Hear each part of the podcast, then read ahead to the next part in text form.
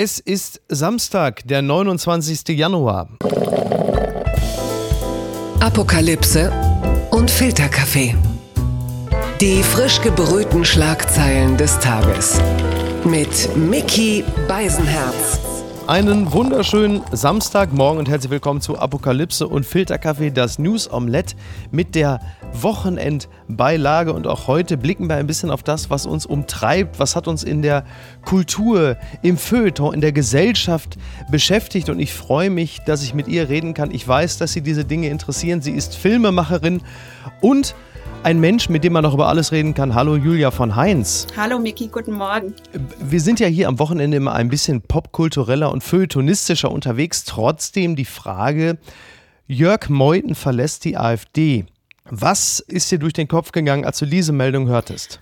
Ja, kein Verlust, finde ich gut. Ich meine, Meuthen war ja auch so ein bisschen das angeblich demokratische, freundliche Gesicht dieser Partei und damit auch ein Einfallstor, dass die AfD sich normalisieren konnte. Wir haben das erlebt, als er zum Beispiel den Chef der hessischen Filmförderung damals zum Austausch, zum konstruktiven Austausch getroffen hat. Meuthen war jemand, mit dem konnte man sich irgendwie blicken lassen und äh, Natürlich ist trotzdem das AfD-Parteiprogramm keineswegs eines gewesen, wo Filmförderchefs sich mit Vertretern dieser Partei treffen sollen. Also ich bin froh, dass er weg ist, dass die AfD noch klarer das ist, was sie wirklich ist und was wir auch in ihrem Parteiprogramm lesen können eine absolut antidemokratische, rechtsradikale Partei. Ja, ich fand das nämlich auch interessant, weil äh, auch die äh, größeren Zeitungen ihn teilweise so beschrieben haben als eine Art gescheiterten Reformer, der versucht hat, diese Partei von innen heraus äh, offensichtlich äh, zivilisiert zu machen. Das habe ich so auch nicht gesehen. Er war natürlich das Aushängeschild für die Letzten, die noch an die Professorenpartei geglaubt haben oder glauben wollten. Gleichwohl hat er natürlich äh, Figuren wie Höcke und Co. Äh, gerne und dankend hingenommen, weil sie ihm natürlich ordentlich ordentlich die, die Stimmen reingebracht haben. Problem ist halt nur, irgendwann ist dieses Monster zu groß geworden und dagegen ist dann auch er nicht mehr angekommen und hat deshalb die Partei verlassen und wahrscheinlich weniger, weil ihm aufgefallen ist, huch, die sind ja rechts. Aber ja, die interessante Frage ist jetzt, wo geht diese Partei dann endgültig ja. hin? So. Ja, und wo taucht also, er wieder auf? Daraus? Und wo taucht er wieder auf, habe ja. ich mich gefragt. Ne? In welcher Partei findet er jetzt seine Heimat? Ja, stimmt. Wer will ihn haben? Von der Frauke Petri hat man eigentlich nicht mehr viel gehört, oder? Nee. Die hat doch dann eine eigene Partei noch gegründet. Die Blauen Vielleicht macht er das auch. Ne? Genau. Ja, das stimmt. Ja, am Ende ist dann der, sag mal, der rechte Gedanke, das rechte Sammelbecken dann doch immer größer als seine einzelnen Bestandteile, für die sich dann hinten raus irgendwie niemand mehr interessiert. Für Meuthen, ja, aber wir stellen uns ja bei so manchem die Frage, was so aus ihm wird. Es war ja generell der gestrige Freitag, der Tag der großen Abschiede. Bei manchen hat es einem weniger leid getan, bei manchen schon mehr und das bringt uns hierzu. Das hat mich überrascht.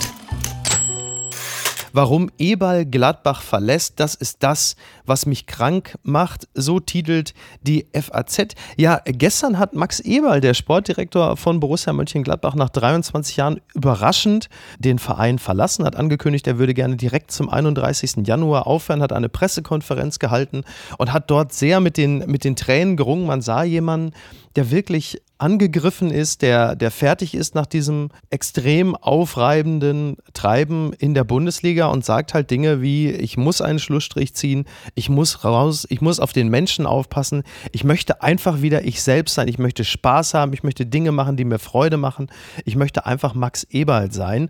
Und das ist natürlich etwas, was in der äh, Testokratie Profifußball ja eher selten passiert, dass ein Macher, ein Erfolgsmensch, jemand, der über Jahre oder Jahrzehnte hinweg ganz vorne mit dabei war, sagt, ich kann nicht mehr, ich bin fertig, ich möchte nicht mehr. Und ich möchte auch, wie er zu den Leuten, äh, die da saßen, den Sportjournalisten und Journalistinnen gesagt hat, ich möchte auch mit euch nichts mehr zu tun haben. Äh, no offense. Fand ich interessant. Ich weiß nicht, hast du das verfolgt? Hast du das gesehen? Ja, ich habe mir gerade diesen Ausschnitt ausgeguckt, den du jetzt auch zitiert hast. Und ich muss sagen, ich fand das einen ganz, ganz starken Moment.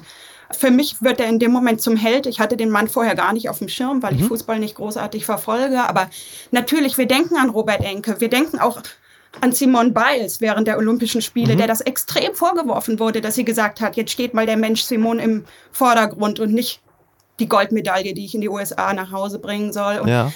Ach, wir hatten, wir hatten mal ein total interessantes Seminar an, bei uns an der Filmhochschule. Da hatten wir so einen Sportcoach, der Spitzensportler betreut. Und in dem Seminar ging es ums Scheitern. Und er hat Spitzensportler in wahnsinnigen Momenten des Versagens begleitet und hat versucht, die wieder aufzubauen und so weiter. Mhm. Und der hat was Interessantes gesagt, was uns alle, die wir im weitesten Sinne in der Entertainment-Branche arbeiten, da zähle ich den Sport jetzt einfach mal dazu, der hat gesagt, diese Spitzensportler und diese Spitzenleute sind einfach dann gut, wenn nicht der Ehrgeiz im Vordergrund steht, sondern dieses Verspielte, diese leichte Scheißegalhaltung noch mitspielt ja. und man irgendwie auch gleichgültig ist, risikobereit und ja. mit diesem Mindset kann man zum Gewinner werden. Wenn das aber plötzlich abgelöst wird, nur noch von Druck und Stress, bist du super schnell auf dem Abstellgleis. Und das war für unsere Studierenden weil in der Filmbranche gibt es ganz ähnliche Mechanismen und auch sehr viel Depression und auch sehr viel Druck und auch sehr viel das Gefühl, ich muss oben mitspielen. War das total interessant, so einem Typen mal zuzuhören, so einem Menschen. Und deshalb, so jemand äh, kann uns eigentlich nur zum Vorbild werden, wenn er vors Mikrofon tritt und sagt, ich, ich bin da mal gerade raus, ich mache nicht mehr mit kann ja ohne weiteres sein, dass er in fünf Jahren wieder ganz oben mitspielt, wenn er sich erholt hat. Davon, davon gehe ich auch aus, ähm, dass er wieder zurückkommen wird und, und sagt, jetzt habe ich wieder Kraft getankt, jetzt habe ich, keine Ahnung, diverse Länder bereist, ich habe mich vielleicht um meine Familie mehr gekümmert, denn da gerät natürlich in dieser Mühle Profifußball wahnsinnig viel auch eben unter die Räder, weil du natürlich, äh, wie man so schön sagt, 24-7 nur mit dem Thema betraut bist. Das, hat, das ist ja, klar, du bist Top-Manager und was das bedeutet, kann man sich ja in etwa vorstellen. Du hast halt einfach einfach nie deine Ruhe. Gerade auch in einem Sport, wo speziell du am Wochenende nicht nur nicht frei hast, sondern sich da auch meistens das Wohl und Wehe äh, der folgenden Woche anknüpft. Also von daher ist es total nachvollziehbar. Ich fand es auch gut, dass da jemand mal so ein Stoppschild äh, aufgestellt hat und gesagt hat, passt mal auf, es geht hier auch wirklich darum, dass wir als Menschen äh, gesund bleiben und nicht kaputt gehen. Ja. Das, was du gerade gesagt hast, finde ich interessant, weil das für mich etwas ist, was ich im Laufe des Lebens auch rausgefunden habe, dass es speziell also für jeden Menschen privat, aber speziell auch in der Kunst oder auch im, im Sport, immer um eine zentrale Frage geht. Was du da machst, ist es die Freude am Tun oder die Angst vorm Versagen? Ja. Und für mich gibt es eigentlich immer nur die zwei Dinge. Also speziell natürlich auch, wenn du auf eine Bühne trittst, das ist beim Fußball so, beim Theater natürlich auch. Hast du Freude an dem, was du tust und denkst du eher ans Gelingen oder hast du Angst vor dem Versagen und bist natürlich dadurch auch extrem unter Druck? Das ist zumindest das, was ich so festgestellt habe, dass es in der Regel eigentlich immer nur die zwei Dinge sind und es in die eine oder in die andere Richtung kippt. Ja, finde ich auch. Und diese Freude am Tun bringt dann eben auch Risikobereitschaft, bringt Verspieltheit mit, die dann wieder auch zu überraschenden Ergebnissen mhm. äh, führt, die uns erfolgreich sein lassen. Und trotzdem, wir müssen ja so ein starkes Mindset haben, weil was wir nicht ausblenden können, weder Sportler noch irgendwie Filmemacher, äh, Leute aus der Entertainment-Branche, ist Konkurrenz also äh, es funktioniert einfach nicht ohne. Und äh, Wettbewerb, das alles spielt mit rein. Und das auch praktisch anzunehmen, das nicht irgendwie als was Negatives zu sehen, äh, neidisch zu werden und so weiter, sondern das irgendwie äh, als einen Motor und was Positives zu erleben. Da versuche ich auch gerade mit meinen StudentInnen ganz oft drüber zu reden, zu sagen, ja klar, der eine Kurzfilm ist jetzt hier in Cannes angenommen worden, er hat den Studenten-Oscar gewonnen, aber was macht das mit dir? Musst du jetzt dich deshalb zurückziehen, irgendwie äh, neidisch sein, das mit deinem Film vergleichen, der vielleicht noch kein Festival gesehen hat oder so? Oder kann das auch ein positiver Motor sein? Also ich musste da auch mühsam erst hinkommen für mich selber. Wo ich gerade mit der Fachfrau darüber spreche, das Theater äh, hat sich ja nun auch hinter den Kulissen ja auch nochmal entwickelt. Also wir sprechen natürlich über Theatermenschen wie, wie Zadek beispielsweise oder Peimann, wo natürlich hinter den Kulissen die Fetzen geflogen sind, wo es auch um Erniedrigungen ging ähm, seitens äh, der Schauspieler oder Schauspielerinnen. Wir reden auch über äh, Filmregisseure wie zum Beispiel Wedel. Wenn wir ihn jetzt mal nur als Regisseur sehen und als, als harten äh, Diktator am Set. Ist es eine Art des persönlichen Umgangs miteinander, der größere Kunst gebiert als der achtsame Umgang mit Schauspielerinnen und Schauspielern? Gibt es da so etwas wie eine Form von, äh, ja, wie soll ich sagen, anekdotischer Evidenz, auf der man sagen kann, naja, also damals, als die Regisseure noch härter mit ihrem in Anführungsstrichen Menschenmaterial umgegangen sind, gebaren sie größere Kunst als jetzt, wo man ja nichts Falsches sagen möchte? Glaube ich gar nicht. Ich glaube, das ist äh, zu Recht vom Aussterben betroffen, diese diktatorischen Regisseure und auch Regisseurinnen am Set, die ja auch nur Druck und Stress und Angst auslösen. Und ich meine, es gibt so haarsträubende Geschichten von diesen Sets, wo ganze Filmteams praktisch sich unterordnen, so einen Sadismus mittragen und so weiter. Und ich kann mir nicht vorstellen, dass eine Schauspielerin, die so gedemütigt wird oder womöglich noch irgendwie sexuelle Dienstleistungen äh, erfüllen musste in der Nacht zuvor, dass die besser spielt. Kann ich mir nicht vorstellen. Ich meine, ich habe auch Wedelfilme geliebt. Ich, ich habe mich jetzt, weil ich ja selber eine Weihnachtsserie gemacht habe, hatte mich öfter auf Wilder Westen inklusive bezogen. Das war ein Weihnachtsmehrteiler, Ja. den ich in meiner Jugend total geliebt habe damals. Wenn ich mir den heute noch mal angucken würde, müsste ich vielleicht mal machen, vielleicht fände ich den gar nicht mehr so stark und würde denken, Moment mal, das haben wir gefeiert und heute gibt's aber sowas wie Euphoria Ja. oder so, was wahrscheinlich mit einem total achtsamen Set entstanden ist. Wie konnte ich das damals gut finden, nur weil ich dieses Niveau von Filmen vielleicht noch gar nicht kannte oder dieses Niveau von Schauspielkunst? Ich denke, wir sind auf einem guten Weg, äh, diese sadistischen Sets wirklich hinter uns zu lassen. Die unbequeme Meinung. Kirchenaustritt. Können Sie in dieser Kirche bleiben? Das fragte die Zeit vor ein paar Tagen und äh, es gibt diverse Gastbeiträge, die sich damit beschäftigen. Katholiken erzählen, ob die Enthüllungen von Missbrauch und Vertuschung sie so sehr erschüttern, dass sie nun gehen. Oder ob sie gerade jetzt bleiben wollen, um etwas zu verändern. Dort haben sich Menschen geäußert wie Monika Grütters, Markus Lanz beispielsweise, Harald Schmidt oder Friedrich Merz, Jagoda Marinic haben in kleinen Gastbeiträgen ähm, von ihrem inneren Hadern berichtet. Äh, unter anderem äh, hat halt äh, Markus Lanz auch geschrieben, dass er damals Josef Ratzinger getroffen hat, 2003, als er noch Chef der Glaubenskongregation war und sagt, dass er dort einen Menschen getroffen hat, der keiner Frage ausgewichen sei. Zölibat, Homosexualität. Ähm, und der Markus Lanz sagt, er meint sich zu ändern, dass wir auch über die ersten Berichte zu Missbrauchsskandalen sprachen. Er hat nicht versucht, die Dinge schön zu reden. Das war beeindruckend. Umso bedrückender ist, was wir gerade erleben. Diese Institution demontiert sich selbst auf die schlimmste Weise.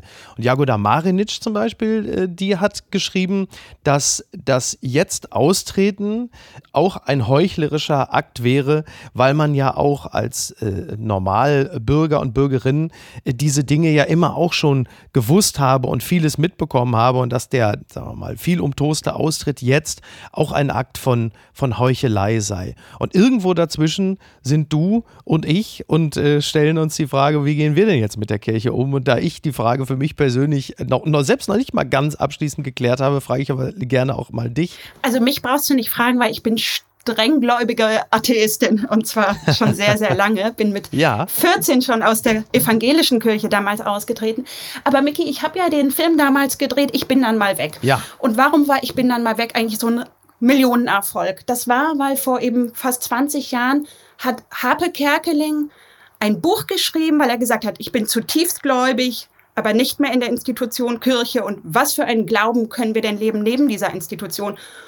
Und es sind ja ihm wirklich Millionen gefolgt auf diesen Jakobsweg und haben gesagt, das ist genau die Stimme, die wir auch brauchen. Wir sind tiefgläubig, aber nicht mehr in der Kirche. Und er hat dann diesen echt schönen Satz gesagt, den habe ich auch im Film, ähm, wie sagt er da, ähm, der sagt, das ist so wie ähm, ein toller Film, Gott ist der Film und der läuft aber in einem ganz schlechten Kino. Der Ton ist schlecht, der Sound ist schlecht, aber deshalb ist noch lange nicht der Film schlecht, nur weil die Abspielstätte Schrott ist. Ja. Und das fand ich eine total schöne Analogie. Und jetzt äh, frage ich mich natürlich, Micky, anstatt destruktiv einfach nur auszutreten, trittst du doch in Harpe Kerkelings Fußstapfen, schreibst das nächste Buch Ja. für die nächste Generation. Wo findest du die Erleuchtung? Auch auf dem Jakobsweg oder Ja, wo ist- wäre das das, für dich? Im Tropical Island. Ja, eine, eine berechtigte Frage. Also ich bin, äh, bin kein klassischer Atheist, da ich schon irgendwie an irgendetwas glaube. Klar, das, das gilt vielleicht wahrscheinlich für Menschen, denen es besonders schlecht geht, dass sie sich an dem Glauben festhalten. Und vielleicht auch Menschen, denen es besonders gut geht, für die ich, also ich halte mich für einen Vertreter der, der letzteren Kategorie. Und auch da hat man ja häufiger das Gefühl, naja, irgendwas muss ja da sein, was deine Geschicke lenkt. Vielleicht ist es aber auch nur eine besondere Fähigkeit, das Negative im Leben etwas eleganter auszublenden. Denn natürlich gibt es das auch, das ist ja keine Frage. Tja, schwer zu sagen. Also ich, ich versuche natürlich, das Gute äh, täglich irgendwie zu schaffen, indem man äh, freundlich miteinander umgeht. Ich meine, das ist äh, bei einem Autoren, der äh, fürs Dschungelcamp tätig ist, kann man sich das kaum vorstellen, dass man doch grundsätzlich ein Interesse daran hat, freundlich miteinander umzugehen. Aber so ist es. Und äh, da ist dann vielleicht, ja, Schwer, es ist wirklich, ist wirklich schwer zu sagen, aber ich bin der festen Überzeugung, dass die Menschen grundsätzlich etwas brauchen, an dem sie sich festhalten können, an das sie glauben können, was auch so ein gemeinsamer Verhaltenskodex ist. Und das muss jetzt nicht zwingend der FC Schalke sein. Also die Institution Kirche als eben nicht weltliche Organisation, die den Menschen dient, um Halt zu haben, um ein gemeinsames um ein Wertegerüst zu haben, das halte ich schon für, für gut und richtig. Aber es muss natürlich speziell in unserem europäischen Raum, der wir ja auch nochmal uns sehr, sehr weit entwickelt haben, auch was das Thema Gleichstellung angeht. Da muss es natürlich auch eine Anpassung geben, dass man da auch dementsprechend leben kann, aber dass man das Spirituelle komplett aus dem Leben verbannt und sagt, wir brauchen die Institution Kirche nicht mehr, so weit würde ich jetzt gar nicht zwingend gehen, aber der Laden muss natürlich komplett reformiert werden und ähm, gerade auch im Hinblick auf andere Religionen und deren äh, fürchterliche Auslegung muss es natürlich immer heißen, also Glaube sollte ein, äh, sagen wir, ein, ein Gehstock sein und kein Schlagstock. Und auch das wird manchmal, glaube ich, ein bisschen missverstanden. Und was das Kino angeht, das ist ja alles gut und schön, aber wenn du noch nicht mal weiß, was passiert in dem Kinosaal, wenn das Licht ausgeht, äh, dann ist natürlich ganz vorbei. Hm. Schwierige Kiste. Also das äh, wird uns noch begleiten, aber es ist ja in anderen Fällen so, dass der Konzernchef für die Verfehlung seines Ladens ja irgendwann vor Gericht gestellt wird. Und da stelle ich mir schon die Frage, warum, also ich, bei, bei der Kirche ist halt so, also den Allerobersten, den kriegt man nicht zu Gesicht, man hört auch nichts von ihm, aber sein Stellvertreter auf Erden, den kann man äh, meines Erachtens durchaus auch gesetzlich äh, zur Rechenschaft ziehen. Und äh, wir haben, wenn auch aus völlig anderen Gründen, schon ganz andere 90-Jährige in Deutschland vor Gericht gestellt. Da sehe ich keinen Grund, warum das mit Ratzinger nicht passieren sollte, wenn die Vorwürfe stimmen. Und es sieht ja so aus, als würden sie stimmen. Absolut. Hat eigentlich der jetzige amtierende Papst sich schon geäußert? Das habe ich, ich habe, äh, ich habe das tatsächlich auch nicht zur Kenntnis genommen, ob er sich dazu geäußert hat. Ich glaube auch, wäre das geschehen, dann hätte ich es gelesen. Das Einzige, was ich mitbekommen, ist, dass eine äh, holländische äh, Blumenfirma, das holländische äh, Blumen, wahrscheinlich Tulpenzüchter und so, dass sie äh, mittlerweile die Gratislieferung an den Vatikan eingestellt haben, weil sie traditionell immer zu Ostern Blumen an den Vatikan geliefert haben. Und sie haben es eingestellt. Ich habe jetzt nichts gelesen von äh, Protest gegen die aktuellen äh, Entwicklungen, sondern weil es äh, vom Sponsoring her nicht mehr in das aktuelle Konzept passen würde. Finde ich auch interessant. Also die Kirche wird jetzt langsam auch aus Marketing-Sicht problematisch dramatisch, dass man sagt, tut mir leid, aber wir können mit der Kirche, äh, wir können hier, das ist schlecht fürs Geschäft, sagen wir es mal so. Ja, ja. Naja. Unterm Radar. Psychokardiologie, warum Dauerstress dem Herzen schadet. Äh, das habe ich gefunden in der Geo und habe dort ein, zwei interessante Dinge gelesen über das Herz, wie es schlägt und wann es äh, Beschädigungen äh, davonträgt. Und das schrammt ja eigentlich auch schon ein bisschen das, was wir gerade die ganze Zeit schon besprochen haben. Der Kollege Kölner, das ist ein ähm, Psychokardiologe und der sagt zum Beispiel, wir wissen zudem, dass Stress den Menschen sehr früh in ihrer Lebensgeschichte erfahren ein Krankmacher ist. Gewalt und Sex sexuelle Misshandlungen in der Kindheit erhöhen das Risiko für Herzerkrankungen, auch wenn diese sich womöglich erst Jahrzehnte später zeigen. Das wusste ich nicht und es ist aber auch so, dass es das sogenannte Broken Heart Syndrome gibt. Das bedeutet enormer Stress, eine Todesnachricht oder ein Jobverlust zum Beispiel. Der kann ganz unmittelbar aufs Herz schlagen. Dabei handelt es sich um eine akute Herzschwäche, bei der die Pumpleistung des Organs nachlässt. Da äh, erholt sich das Herz aber im Zweifel wieder. Das waren Dinge, von denen ich äh, noch nichts wusste, dass also auch ähm, Stress, auch frühkindlicher Stress, dass das so nachhaltig aufs Herz geht. Mhm. Mhm.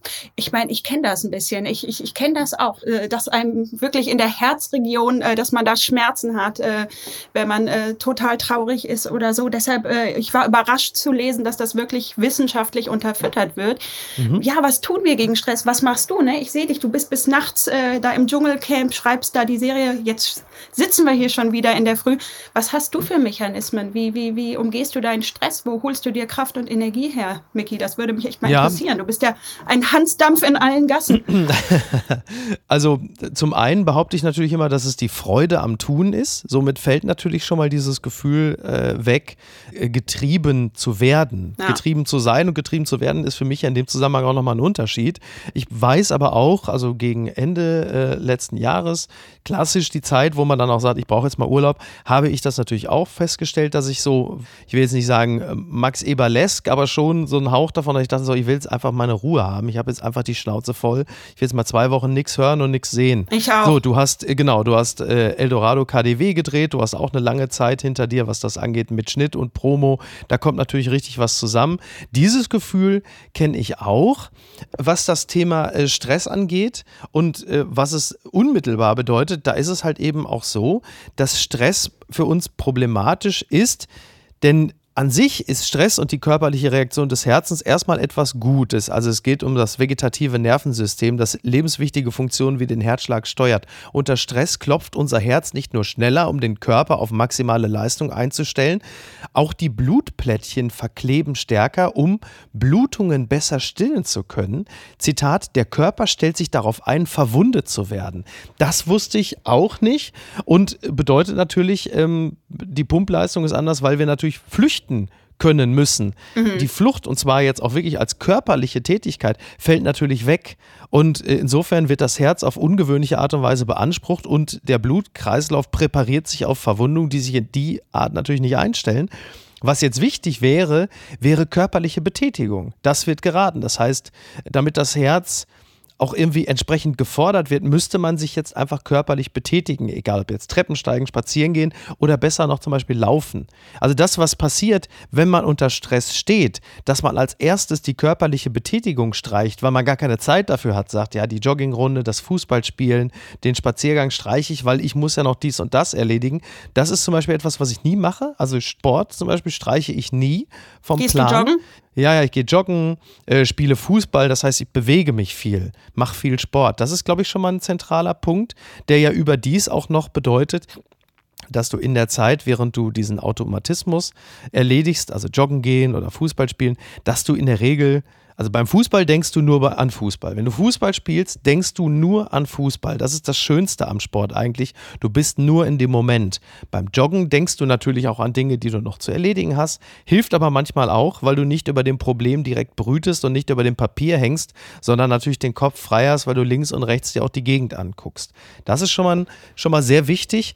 Und was auch sehr wichtig ist, ist natürlich Ernährung. Also das ist halt eben auch so ein, so ein Kernproblem, was Leute haben, dass sie dann auch sich schlechter ernähren, wenn, die, wenn sie unter Stress stehen. Das heißt, du zeigst eine Stressreaktion und das Erste, was du machst, ist dir erstmal eine rauchen, was natürlich einfach gesundheitlich das Schlechteste ist, was du machen kannst. Süßigkeiten essen, fettes Essen, Fastfood. Und das ist dann so ein Teufelskreis, der dafür sorgt, dass Leute dann ihrem Herz proaktiv schaden.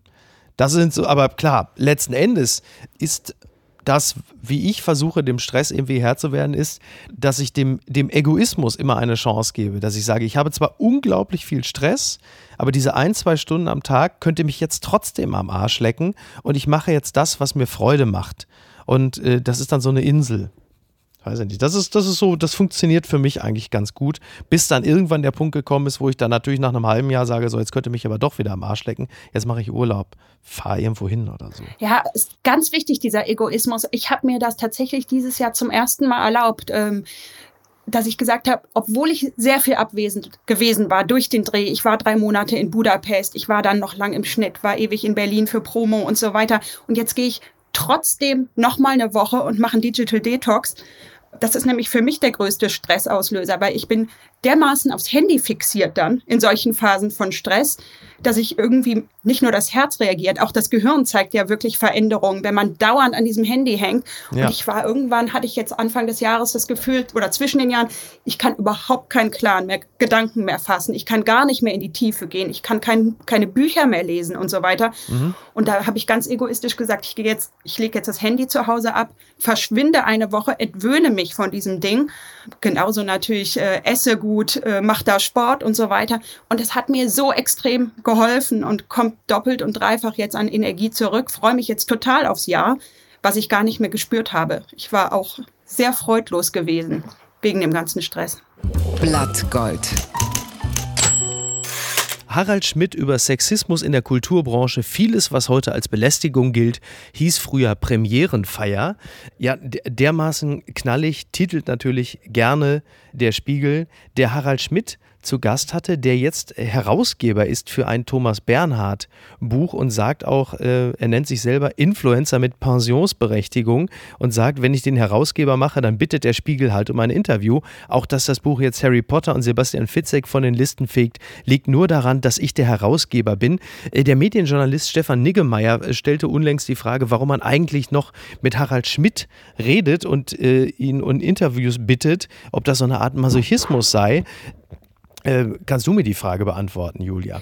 Ich habe mich das auch gefragt, äh, weil ich konnte Harald Schmidt eigentlich nie viel abgewinnen, während er ja für die Jungs meiner Generation wirklich ein Guru gewesen war damals und äh, auch fast ein bisschen masochistisch, würde ich sagen, wie er teilweise da angebetet wurde. Und ich war dann wirklich positiv überrascht. Ähm, ich dachte erst, kommen jetzt so äh, die üblichen altmodischen Relativierungsversuche von MeToo und so weiter und äh, dachte echt gähn, als ich diesen Satz mit der Premierenfeier gelesen habe vor der Paywall. Aber dann hast du mir ja das ganze Interview geschickt. Und dann fand ich es echt sympathisch. Also ich fand, das war eigentlich die Utopie von MeToo, die er hier schildert, wenn er schildert, wie eine Schauspielerin auf der Premierenfeier aus der Toilette kommt und ruft, äh, wen kann ich ficken und so weiter. Das wünschen wir uns ja eigentlich, ne? dass Frauen genauso offensiv mit ihrer Sexualität umgehen können wie Männer. Ich dachte erst, es wäre von Ben Becker die Rede, aber es war eine Schauspielerin. Und das fand ich eigentlich so sympathisch. Wen, Entschuldigung, wen kann ich ficken? Wer möchte mit mir schlafen? genau. Und insofern, ich hoffe, die Kollegin ist an dem Abend noch fündig geworden. Und äh, das fand ich eigentlich gar nicht unsympathisch von äh, Harald Schmidt. Auch seine Bemerkung, dass er sich die Merkel zurückwünscht. Das hatte ich öfter in den letzten zehn Tagen, dass ich dachte, wo ist Merkel? Mhm. Wann tritt sie vor das Fernsehpublikum? Wann ordnet sie ja. die Ukraine-Lage ja. für uns ein? Wann spricht sie endlich an entscheidender Stelle mit den richtigen Leuten und so weiter? Mhm. Und ich vermisse sie einfach sehr und äh, denke, äh, die können wir jetzt genau gebrauchen. Stattdessen meldet sich Schröder zu Wort und äh, ja, der, finde ich, soll lieber auf Instagram Stories machen, wie man seinen Adventskranz schmückt, aber sich nicht zur Ukraine-Krise jetzt äußern. Ja, ich, äh, das fand ich, das habe ich leider auch mit großem Bedauern zu kennen. Ich habe ja äh, einen Softspot für Gerhard Schröder, das muss ich wirklich zugeben, aber er torpediert natürlich das eigene politische Erbe zunehmend, wenn er sagt, die Ukraine soll jetzt auch mal das Säbelrasseln einstellen, wo man sagt, du hast aber schon mitbekommen, äh, wer da die 130.000 Soldaten an der ukrainischen Grenze äh, postiert. Ja, ja, ja, ich weiß. Ähm, ich, ich bin ja, was Harald Schmidt angeht, mir geht es ja auch so, dass ich ähm, auch wie, bin einer dieser äh, damals jungen Männer, die ihn natürlich auch kultisch verehrt haben. Das muss man in der Rückschau jetzt auch immer noch mal so ein bisschen einer kritischen Prüfung unterziehen. Äh, der Schriftsteller Tijan Sila hatte ähm, mal auch in einem Beitrag gesagt, was Harald Schmidt der postmigrantischen Gesellschaft der Gastarbeitergeneration alleine über die Polenwitze und das äh, Reproduzieren dieser äh, Klischees angetan hat. Darüber haben wir uns natürlich keine Gedanken gemacht. Also all das ist im Nachhinein natürlich deutlich weniger witzig, als wir es damals als weiße Mittelstandskids gefunden mhm. haben.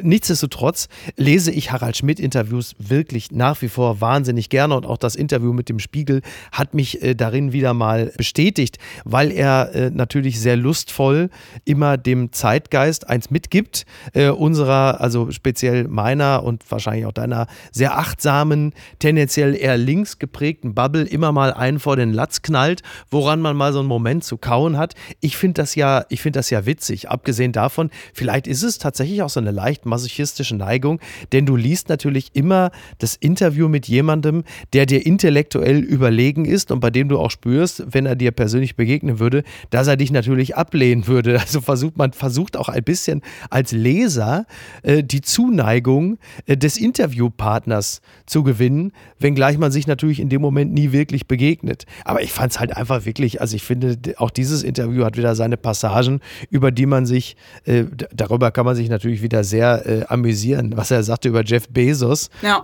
sagt er, mir gefällt seine Entwicklung sehr.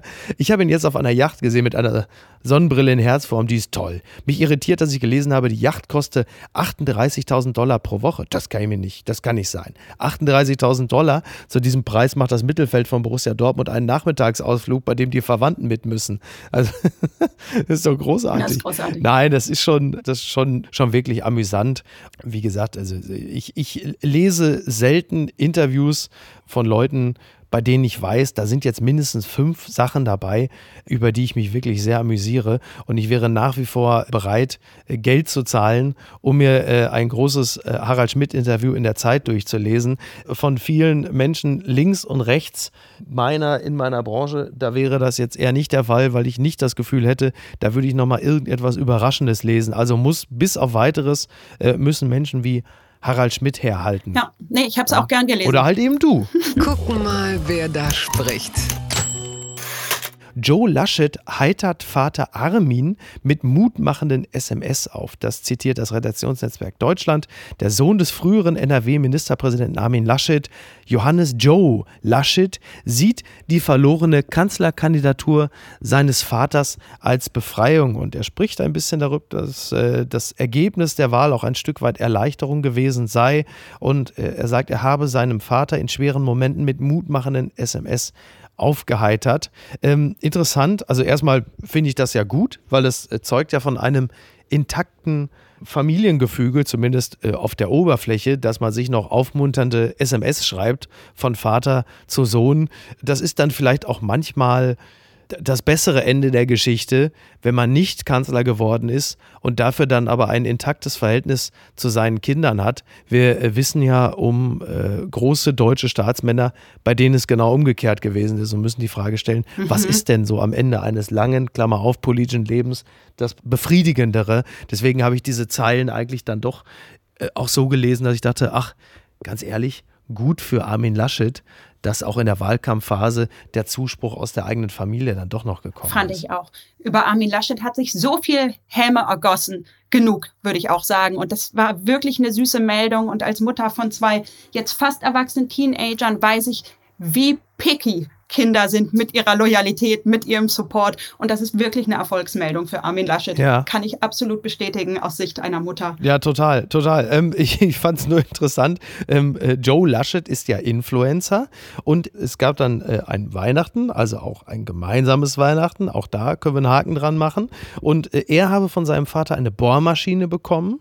Und Joe Laschet hat aber Armin Laschet äh, zu Weihnachten einen schwarzen Gürtel und weiße Sneakers geschenkt, weil er jetzt mehr Zeit für legere Outfits habe. Jetzt muss man sagen, Laschet hat vielleicht den schwarzen Gürtel mit dem Judo-Wurf auf die Matte geschickt, hat ihn trotzdem Söder. Und was haben die in der Union eigentlich immer alle mit den weißen Sneakers? Du erinnerst dich ja sicherlich auch an das Bild, als Tillmann Kuban Angela Merkel weiße Sneakers äh, geschenkt hat. Und diese weißen Sneakers, die hat man im Grunde genommen, die Union allein hat die weißen Sneakers als, als modisches Outfit komplett ruiniert. So ähnlich wie Trump rote Baseballkappen bis in die nächsten tausend Jahre unmöglich gemacht hat. Das stimmt. Und auch Harald Schmidt äußert sich ja zu diesen weißen Sneakers und äh, empfindet die als mitleidserregend, sagt er in dem Interview, wenn ihm gestandene Journalisten damit entgegentreten. Äh, ich weiß es nicht. Ich trage selber weiße Sneaker. Wenn ich an die Hochschule gehe, sehe ich eigentlich auch gar nichts anderes. Äh, bin gespannt, wann das mal abgelöst wird. Sowas kann man sich nicht ausdenken. Connecticut mom allegedly left two kids home alone, told them to stay in basement while she vacationed in Florida. Das äh, schreibt das People Magazine, also eine Frau aus Connecticut, die äh, muss sich jetzt äh, vor Gericht verantworten, weil sie über ein Wochenende im November ihre beiden Kinder unter zwölf, deutlich unter zwölf, alleine gelassen hat, weil sie mit ihrem Freund nach Florida wollte, also dem neuen Freund, nicht dem Vater ihrer Kinder. Und äh, sie hat den Kindern wohl gesagt, also ihr bleibt jetzt im Keller, zeigt euch nicht und äh, hat dann über Uber Eats für die Kinder auch mal was zu essen bestellt. Aber anhand von Textnachrichten, die der Vater der beiden Kinder später rekonstruiert hat, hat sie denen dann halt eben als die Kinder gefragt haben, Mom, was sollen wir essen, geschrieben, ja, dann äh, esst halt Süßigkeiten, da unten ist doch genug. Also, das ist schon wirklich. Ähm, äh, die Frau ist übrigens Lehrerin, sollte man an der Stelle vielleicht auch noch erwähnt haben. Jetzt die Frage an die Mutter zweier Kinder, Julia. Äh, dreier ne? Kinder. Dreier sogar, nee, drei, also Dreier Kinder. Genau, so. die Mutter ja. dreier Kinder. Und deshalb, du kannst über diese Meldung mit mir nicht reden, weil da blase ich nicht mit in das Horn über die Rabenmütter. Da warte ich lieber mal auf die Meldung. Vater sieht sein Kind zum ersten Mal, als es 18 Jahre alt wird oder Gut verdienter Vater leugnet Vaterschaft und lässt Kind bei Mutter, die von Hartz IV lebt und lässt das Jugendamt zahlen. Oder ja. Vater verlässt Mutter mit drei Kindern und lebt seitdem mit wechselnden Geliebten auf den Bahamas. Sowas lesen wir nie. Diese unzähligen Vernachlässigungen, die stattfinden durch Väter, stattdessen immer wieder diese Meldungen. Und hey, die hat ihre Kinder über, über mit Süßigkeiten versorgt. ja, stimmt, das muss man nicht. Also sie hat, du meinst, sie hat ihre elterlichen Pflichten nicht vollends äh, vernachlässigt. Sie hat immer über, über Uber Eats. Ähm, ja, äh, interessanter, was heißt interessanter und auch absolut, natürlich absolut richtiger Punkt. Also wenn man jetzt mal das mit dem Hände über dem Kopf zusammenschlagen mal kurz beiseite lässt, denn ich finde, das ist auch eine durchaus berechtigte Reaktion. Ich hatte mir die Frage gestellt, warum denn äh, der Vater dieser beiden Kinder nicht eingebunden worden ist. Also es ist schon so, ist schon so, dass der Vater auch mit den Kindern in Kontakt gestanden hatte über dieses Wochenende und dann misstrauisch wurde, deshalb seinen eigenen Vater geschickt hat, um da mal vorbeizuschauen, was denn da los ist. Und da sah man dann halt niemanden. Trotzdem stellt sich natürlich die Frage, wieso ist das Verhältnis zwischen den Eltern so zerrüttet, dass man nicht die Gelegenheit nutzt, zu sagen, pass mal auf, ich bin jetzt mit meinem neuen Freund in äh, Florida, ja. kümmer du dich mal um die beiden Kinder. Genau. Das ist ja, das ist ja die Frage, die sich dann auf jeden Fall anknüpft, dass die Frau Frau offensichtlich keine andere Lösung sah, als zu sagen, ihr bleibt jetzt am Wochenende im Keller, ich gehe jetzt äh, und gucke jetzt irgendwo auf der Statue nach der Wendler Villa in Florida. Also, Absolut. Und ja. aus, aus dem, Aber du sagst natürlich genau aus das dem Richtige, Artikel klar. geht auch hervor, ja. sie haben den Vater angelogen, die Kinder, und haben gesagt, alles gut hier und so weiter. Ja. Also da kann man auf jeden Fall auch mal, das kann man auf jeden Fall auch mal beleuchten, das Verhältnis dieser Kinder zum Vater. Ich finde, dass für Väter es viel, viel einfacher ist, sich aus der Verantwortung zu ziehen, neue Beziehungen auszuleben und so weiter. Und ich glaube, äh, 95 aller Alleinerziehenden sind Mütter und haben auch eine richtig schwierige Situation seit Corona. Deshalb bin ich bei solchen Meldungen immer ein bisschen vorsichtig, frage mich, wer lanciert die und warum. Und ich selber habe ja auch das Riesenthema. Ich werde ja irgendwie bei jedem Interview von dir zum Glück nicht gefragt, wie machst du das mit dem Drehen, Julia? Wo sind dann die Kinder und so weiter? Ne? So. Sind die gut versorgt? Steht dann da drunter. Bei der Bunten war ich so genervt, als die mich in ihrem Interview bei Eldorado KDW nur auf diese Frage festgeklopft hat, mhm. war auch nicht bereit, diese Frage freundlich zu beantworten. Und das Interview wurde dann auch nie gedruckt. Ach wirklich, ja? Ach wie lustig. Ja, aber klar, also ich, also ich, so viel, so viel kann ich schon mal spoilern. Diese Frage wäre auch nicht gekommen.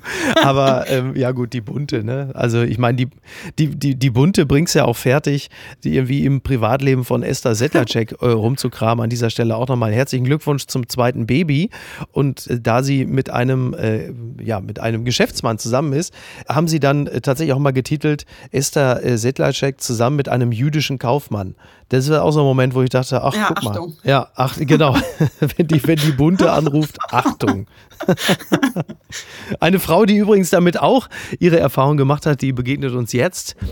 Gewinner des Tages beziehungsweise Gewinnerin. Gott schütze Anke Engelke, das schreibt Cornelius Pollmer in der Süddeutschen Zeitung und er bezieht sich direkt auf das jüngste äh, Ereignis. Gott ähm, beziehungsweise Wer stiehlt mir die Show?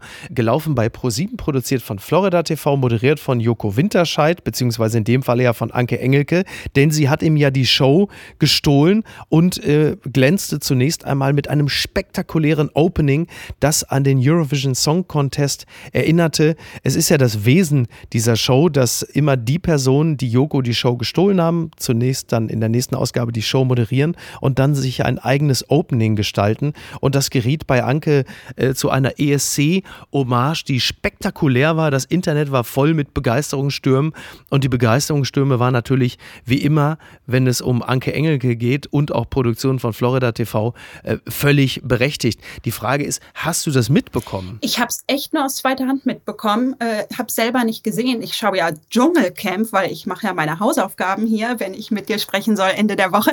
Ich habe das leider nicht geschaut und äh, kann nur sagen, ich liebe Anke Engelke, ich liebe diese Frau. Ich kenne sie von der Berlinale Eröffnung seit vielen Jahren, wie sie die moderiert und von der möchte ich mehr sehen und ich sehe sie eigentlich zu wenig. Vielleicht macht sie das bewusst aber ähm, ich freue mich immer, wenn ich sie irgendwo zu sehen bekomme und hole das auch auf jeden Fall noch nach. Hast du es gesehen? Äh, ich habe es mir, dann, mir dann auch später angeguckt, weil ich bin ja hier in, in Südafrika, wusste aber schon, weil ich ja die Kollegen von, von Florida TV alle äh, kenne und, und sehr, sehr schätze, wusste schon, dass da etwas Großes kommen würde und wusste auch, dass das eine Produktion ist, die also speziell auch mit Anke immer äh, sehr aufwendig ist, weil Anke natürlich auch extrem kritisch ist mit dem eigenen Schaffen und sich nicht ähnlich wie übrigens dann auch Thomas Schmidt von Florida TV, sich nicht so leicht tut mit dem, was sie da macht. Mhm. Und äh, deswegen war das, war das erwartungsgemäß dann ein, eine spektakuläre Show und es hat mich wahnsinnig gefreut, dass das dann auch so entsprechend rezipiert worden ist. Du hast gesagt, du würdest sie gerne häufiger sehen. Cornelius Pollmer schreibt ja auch, als Zuschauer ist man der humorbegabten, gesangstalentierten, showerfahrenen Engelke schon dankbar dafür, dass sie ihre öffentlichen Einsätze sehr genau auswählt. Allein ihre schiere Teilnahme an einem Format ist in der Regel wie ein verlässliches TÜV-Siegel ausgestellt und aufgepappt durch den TV-Überwachungsverein Engelke. Das war zuletzt schon so beim sehr guten Amazon-Format Last One Laughing und es ist nicht anders bei Wer stiehlt mir die Show. Das ist halt eben auch genau das Wesen von Anke, dass sie sich dann auch bewusst rar macht, dass sie auch nun wirklich überhaupt gar keine Lust darauf hat, noch in irgendeiner Art und Weise so als, als Comedy-Tante oder Ulknudel äh, rüberzukommen, sondern sie ist ja mittlerweile auch ähm, viel mehr auch im ernsten Schauspielfach tätig oder nimmt sich dann halt, wie in den Jahren, äh, irgendwie, ich glaube bis 2019 meine ich, nimmt sich die Zeit für die Eröffnung und die Abschlussmoderation der Berlinale.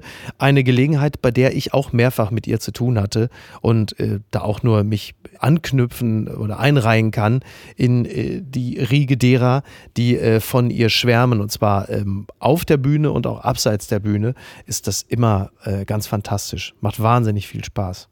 Ist aber auch herausfordernd. Mhm. Das, das kann ich mir vorstellen. Die ist anspruchsvoll und das sieht man. Ja, das, das, gilt ja mittlerweile für nicht mehr so ganz so viele.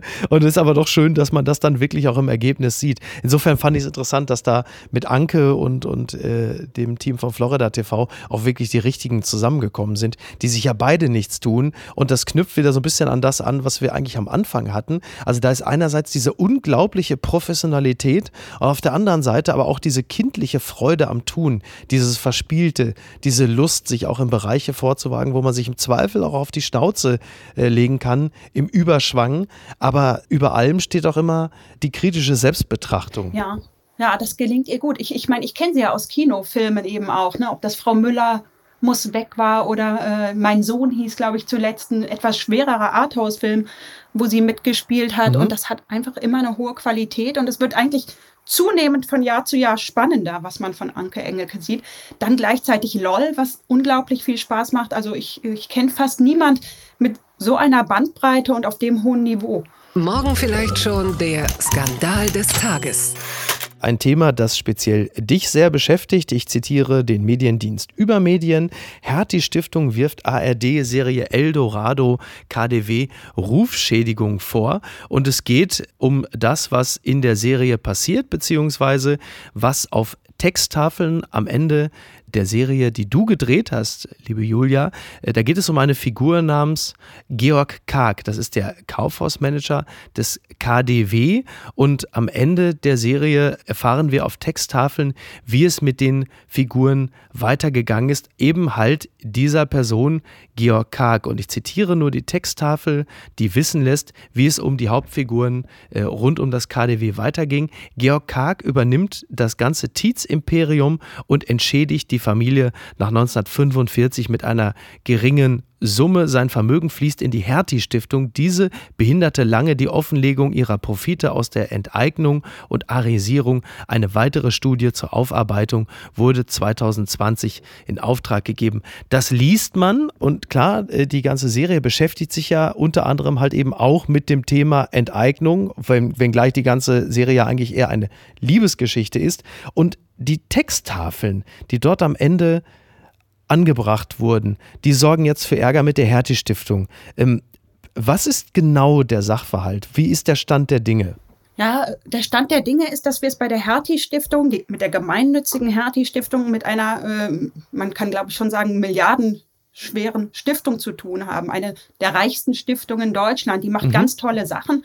Unter anderem bildet sie Führungskräfte aus. Ja, Elisabeth Nia zum Beispiel. Ja, Genau. Bildet Führungskräfte ja. aus und das sind echt wunderbare junge Leute. Ich habe die jetzt kennengelernt und einige dieser Studierenden haben die Herr Tietz-Initiative gegründet und fordern von der eigenen Stiftung, arbeitet doch nochmal wissenschaftlich, historisch auf, woher kommt euer Vermögen, ist das alles rechtens abgelaufen? Mhm. Und das war sehr, sehr schwer, da Gehör zu bekommen. Und äh, wir haben uns auch, als wir an der Serie gearbeitet haben, äh, dramaturgisch, aber auch bei den Texttafeln, viel mit den Veröffentlichungen dieser Studierenden auseinandergesetzt. Das wurde auch in der Presse damals aufgegriffen und haben das so in der Serie wiedergegeben. Ja. Ich hatte auch mit, äh, mit der Hertie-Stiftung selbst Kontakt im Vorfeld und für mich war es jetzt wirklich eine Enttäuschung zu hören, dass es da einen Brief gab an die ARD, wo der Geschäftsführer der Hertie-Stiftung der ARD Fake News vorwirft, falsche Faktendarstellung. Und sie bittet eben, diese Texttafeln runterzunehmen. Mhm. Im Grunde genommen also wieder nicht den öffentlichen Dialog zulassen möchte, wieder die Aufarbeitung unter den Teppich kehren. Und das war für mich eine sehr enttäuschende Reaktion und äh, ein Grund mehr zu denken, gut, dass wir diese Serie gemacht haben, dass dieser Dialog einfach jetzt oben bleibt und äh, das alles nicht im Verschwiegenen oder gar vor Gerichten vielleicht geklärt wird. So ist das, was auf der Texttafel zu lesen ist, das verlässt dann natürlich, also es, es gibt ja manchmal so eine, so eine leichte Vermischung von Fiktion und, und Fakten, aber das, was auf der Texttafel steht, das ist dann, also es verlässt komplett den Bereich des Fiktionalen, das ist exakt das, was äh, hinten raus in der Geschichte passiert ist. Aber insofern ist es doch auch unanfechtbar. Ist ja dann, ist ja nicht so, dass man, dass man sagen kann, nehmt die Texttafel runter, weil da etwas Falsches behauptet wird. Es gibt ja Belege für all das, nehme ich an. Ja, es gibt genug Belege und dazu kommt auch der Artikel äh, in Übermedien, kommt zu dem Ergebnis. Trotzdem kann man das, und das hat er mir in dem Brief auch vorgeworfen, dass das eine sehr emotionale Äußerung von mir wäre, diese Texttafeln. Mhm. Jetzt wird Frauen ja immer gerne mal Emotionalität vorgeworfen, aber natürlich ist das nicht nur emotional und eine Haltung von mir, sondern faktenbasiert. Aber es ist eben auch ein Werturteil. Wann ist eine geringe Summe gering? Das kann man so oder so einschätzen. Ja. Ich bin eben der Meinung, als Filmemacherin, wenn man ein ganzes Kaufhausimperium übernommen hat, weil man nicht jüdisch war und das übernehmen konnte, und dann gibt man irgendwie die Filialen Stuttgart und Karlsruhe der Familie zurück, behält aber das Alsterhaus und das KDW und diese Sahneschnitten und so weiter. Äh, ja. ja, ich finde das dann gering derselben Meinung ist die Enkelin von Herrn Tietz, die noch in New York lebt und das auch als gering empfindet. Ja. Das ist natürlich etwas, wo die Hertie-Stiftung sagen kann, wir finden das aber nicht gering und nach der damaligen Rechtsprechung war das ausreichend. Kann man sicher darüber streiten. Hm. Und ich möchte auch darüber streiten. Das suche ich ja, dieses Gespräch. Genau, exakt, exakt. Nur wahrscheinlich ist dann der Gegenseite gar nicht mehr so sehr an der Aufarbeitung gelegen, sondern dann äh, an dem so, jetzt muss er mal also die haben sich natürlich auch damit auseinandergesetzt, keine Frage. Aber es ist dann irgendwann wahrscheinlich auch der Punkt, dass man sagt, so, wir würden jetzt gerne einfach mit dem Tagesgeschäft weitermachen und uns nicht mehr damit rumschlagen müssen. Und in dem Moment, wo dieser Film rauskommt, beziehungsweise diese Serie, dann bist du natürlich auch wieder in einer Situation, in der du dich rechtfertigen musst für das Geschehen, auf dem letzten Endes ja auch dein, dein Vermögen fußt. Und da bist du dann. Und äh, wahrscheinlich ist es, wie es so häufig ist. Also man, man wird gefragt, können wir diese Texttafeln einblenden, können wir das machen? Ja, ja, macht mal. Das stimmt schon so. Und in dem Moment, wo die Resonanz aber dann etwas heftiger ist, als man das erwartet hätte, merkt man, scheiße, wir müssen jetzt auch öffentlich reagieren, weil hier äh, geht es natürlich dann auch immer um das Image, um den Ruf und dann äh, kommen halt eben auch solche Klagen zustande. Ja, aber da möchte ich eben die Studierenden der Hertie-Stiftung auch nochmal zitieren, die gesagt haben, wir wünschen uns eine starke Stiftung. Das fand ich eine ganz tolle Aussage jetzt jetzt im Zuge dieser Gespräche. Die mhm. haben gesagt, wir wollen eine starke Stiftung, die macht tolle Arbeit, die unterstützt großartige Anliegen. Und diese Stiftung ist aber für uns nur stark, wenn die wirklich die eigene Geschichte aufarbeitet und auch darlegen kann und nicht, wenn sie den Anschein hat, zu vertuschen, unter den Teppich zu kehren und Dinge zu behindern. Aber das geschieht jetzt auch auf langes Drängen dieser jungen Leute hin. 70, fast 80 Jahre später. Ja, ich gehe auch fest davon aus, dass, dass Elisabeth Nia, die ja eine führende Figur in dieser äh, Hertie-Stiftung ist, sich mit den Studenten und Studentinnen da auch kritisch mit auseinandersetzt. Also nicht anders habe ich sie kennengelernt. Ja. Ich gehe fest davon aus, dass gerade ihr auch diese Aufarbeitung sehr wichtig ist. Alles andere würde mich wirklich extrem überraschen. Liebe Grüße an dieser Stelle, sollte sie uns hören. Sie ist auch herzlich wieder eingeladen. Sie war schon bei uns zu Gast. Wird Zeit, dass sie mal wiederkommt. Und wir bleiben noch mal im Filmischen. Was ist denn da? Da schiefgelaufen? Ein Fight Club zensiert. Kultfilm mit Brad Pitt kriegt neues Ende, das komplett lächerlich ist. Movie Pilot schreibt das. Also es ist wohl so, dass in China wo ja häufiger mal ähm, Filme äh, entweder zensiert werden oder gar nicht erst auf den Markt kommen, äh, dass da mal etwas umgeschnitten wird. So geschehen jetzt auch bei Fight Club, also angeblich, denn im äh, chinesischen Twitter-Äquivalent Weibo, äh, da tauchte dann auch eine Texttafel auf. Also wir bleiben im Bereich der der Texttafeln. Und zwar wird das Ende von Fight Club anders präsentiert, als wir es hier aus dem Westen kennen. Denn da ist es ja so, dass diverse Hochhäuser in die Luft gesprengt werden. Brad Pitt blickt äh, durch eine äh, Panoramaglasscheibe zusammen mit Helena Bonham Carter auf die einstürzenden Hochhäuser, in denen sich wichtige Kreditkartendaten äh, befinden. All das sehen wir offensichtlich in der chinesischen Variation von Fight Club nicht, denn da gibt es nur eine Texttafel und da steht abschließend dann einfach nur, durch den Hinweis, den Tyler gegeben hat, konnte die Polizei schnellstmöglich den Plan durchschauen und nahm alle Kriminellen fest und verhinderte so erfolgreich, dass die Bombe explodiert. Und weiter geht's noch. Nach den Gerichtsverfahren wurde Tyler in eine Psychiatrie für die psychologische Behandlung geschickt. Er wurde 2012 aus dem Krankenhaus entlassen und war fortan ein äh, so quasi produktives Mitglied der Gesellschaft. Äh, ja, so kann man Filme auch äh, beenden. Erstaunlich eigentlich, weil das ist ja eigentlich eine Kapitalismuskritik, dieser Film, wo diese ganzen Finanzwesen, Hochhäuser in die Luft Ja. gejagt werden, müsste ja im Sinne Chinas eigentlich sein. Aber du, aber wir haben das, glaube ich, beim deutschen Tatort auch. Ich meine, dass wir beim Tatort die Regel haben oder in diesen Tatortbibeln, der Täter muss gefunden und bestraft werden. Also es gibt, glaube ich, bei der ganzen Bandbreite, die deutsche Tatorte haben, keinen Fall, wo der Täter entkommt oder Ah. ungestraft davon kommt. Ah, okay. Ähm, ich glaube, diese Moral vertritt man hier auch. Ja. Auch bei Eldorado KDW gab es Empörung, weil ein ungesühnter Mord am Ende vorkommt. Das mögen die Zuschauer nicht. Und naja, ich meine, ich lese gerade Ai Weiwei, seine Biografie, Tausend Jahre Oh ja. Freud und Leid. Okay. Ein grandioses Buch, was ich empfehlen möchte an dieser Stelle. Und wenn man dann die Tradition dieser maoistischen Kulturrevolution nochmal nachvollzieht durch seinen Blick, der ja sehr darunter gelitten hat, Ja. dann wundert einen eigentlich gar nichts mehr. Ja, total. Das ist ja, das ist ja wirklich sehr, sehr spannend, diese, diese Kultur des Verbrechen auf jeden Fall in der Erzählung erstraft. Das hat ja auch immer so ein, also das hat auch im westlichen Kulturkreis dann immer einen pädagogischen Anklang. In China ist das ja wirklich explizit so eine Art äh, Direktive. Finde ich schon spannend. Ich stelle mir ja die Frage, wenn äh, Verbrecher im Fernsehen, im chinesischen Fernsehen speziell keine Chance haben, da bin ich mal gespannt, was mit IOC-Präsident Thomas Bach am Ende von Olympia passiert. Ne? Was, wird denn, was wird denn da für eine Texttafel eingeblendet? Also ich finde das, ich finde das schon, schon sehr, sehr interessant. Das Interessante an der Sache ist ja auch, dass das Original von Fight Club im Buch sogar von dieser Texttafel gar nicht so wahnsinnig weit entfernt ist. Denn äh, der, der Autor des, des Buches Fight Club, Chuck Palahniuk, äh, der sagt sogar, die neue Version ähnele seinem Roman mehr als das Ende der Filmversion von David Fincher. Zitat, das Ironische dabei ist, dass die Chinesen das Ende fast genau an den Schluss des Buches angepasst haben, im Gegensatz zu Finchers Finale, das dafür visu visuell spektakulärer war. In gewisser Weise haben die Chinesen den Film ein wenig zum Roman zurückgebracht. Auch witzig, ne? Wussten wir auch nicht, denn in der Originalversion. Ja, in der Originalversion des Buches war es wohl so, dass die von Tyler Durden ähm, äh, geplante Bombe nicht gezündet hat. Die ging nicht hoch. Und er wurde äh, in die Psychiatrie daraufhin tatsächlich eingewiesen, die Romanfigur, traf dort aber in der Psychiatrie auf Leute, die erkennen ließen, dass sie Teil seines Kultes waren. So endet das Buch. Also insofern äh, muss man sagen, haben die Chinesen sich wenigstens die Mühe gemacht, nah am Original zu bleiben. Ein bisschen näher sogar als David Fincher. Das ist dann schon jetzt wirklich die Pointe von der Das Pointe. ist die Pointe. Ist doch schön, siehst du, dass wir das hier auch mal, dass wir das hier nochmal durchdeklinieren konnten.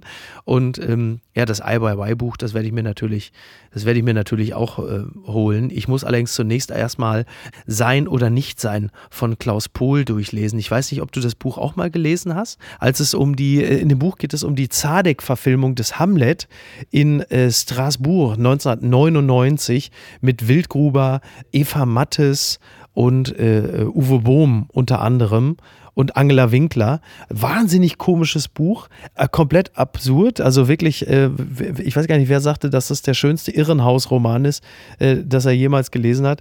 Also finde ich auch extrem witzig und selten hat man es erlebt, dass Theatermenschen so theatermenschlich rüberkommen wie in diesem Buch. Also es bestätigt wirklich jedes Klischee, das ich bislang von Theater hatte, ist aber halt eben auch gerade deshalb brüllkomisch.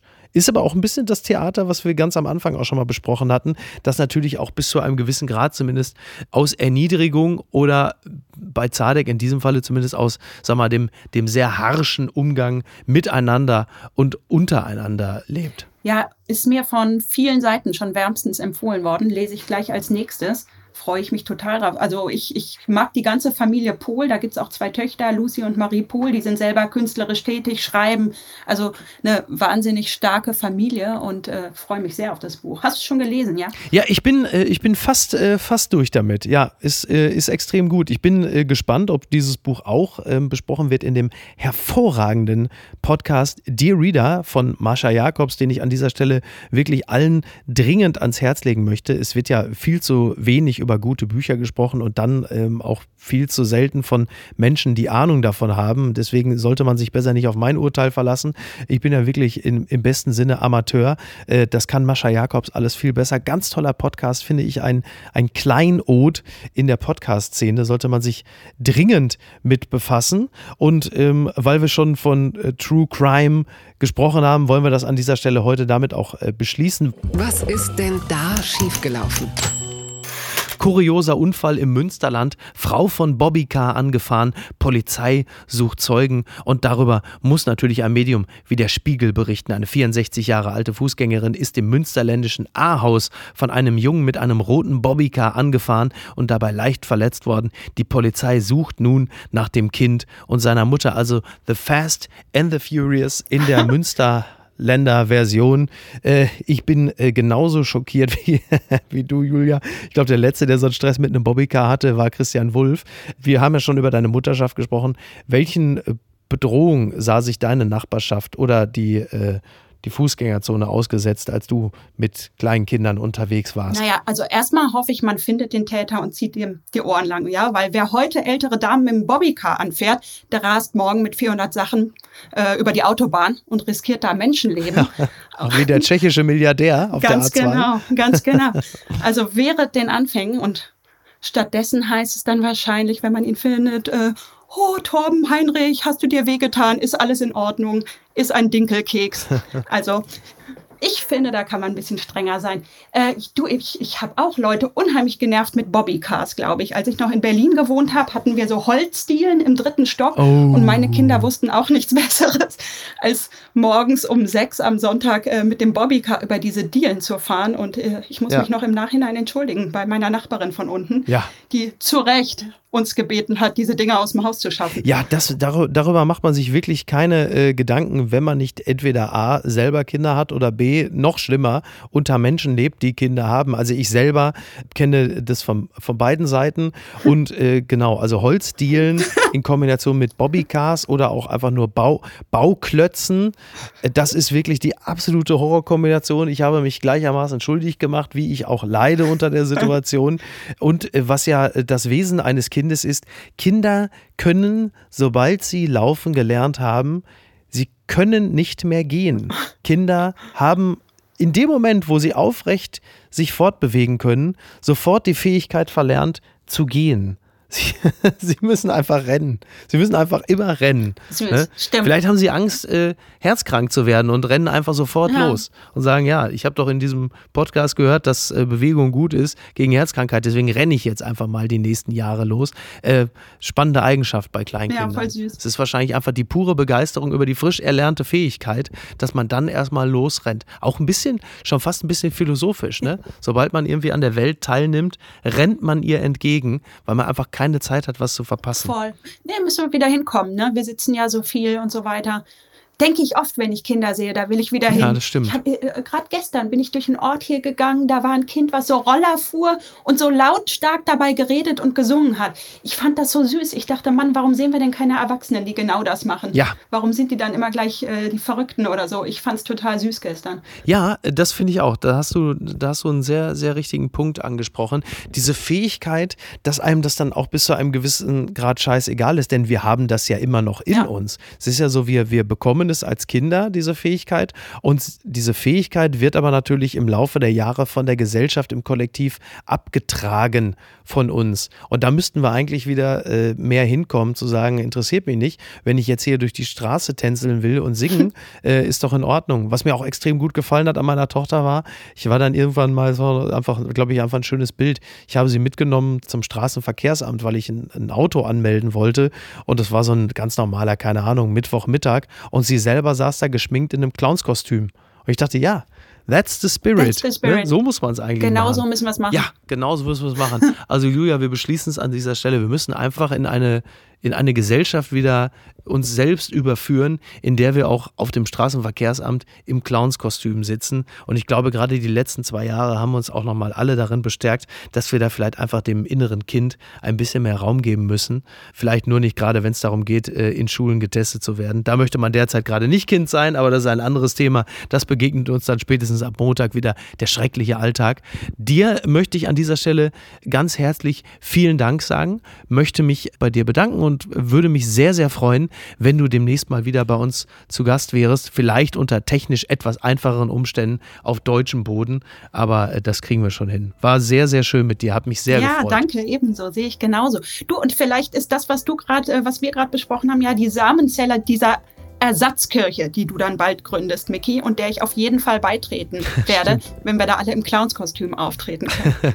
Wer mich kennt, der weiß, ich bin grundsätzlich immer froh, wenn ich irgendwo in einem leichten Schurz, oberkörperfrei irgendwo hängen kann, da kann ich auch meine eigene, kann ich meine eigene Kirche gründen. Julia, ich danke dir, wünsche dir ein schönes Wochenende und ähm, viel Erfolg bei allem, was du tust. Wir werden es mit, mit Freude und mit Spannung beobachten. Danke dir auch. Mach's gut, Ciao. bis denn.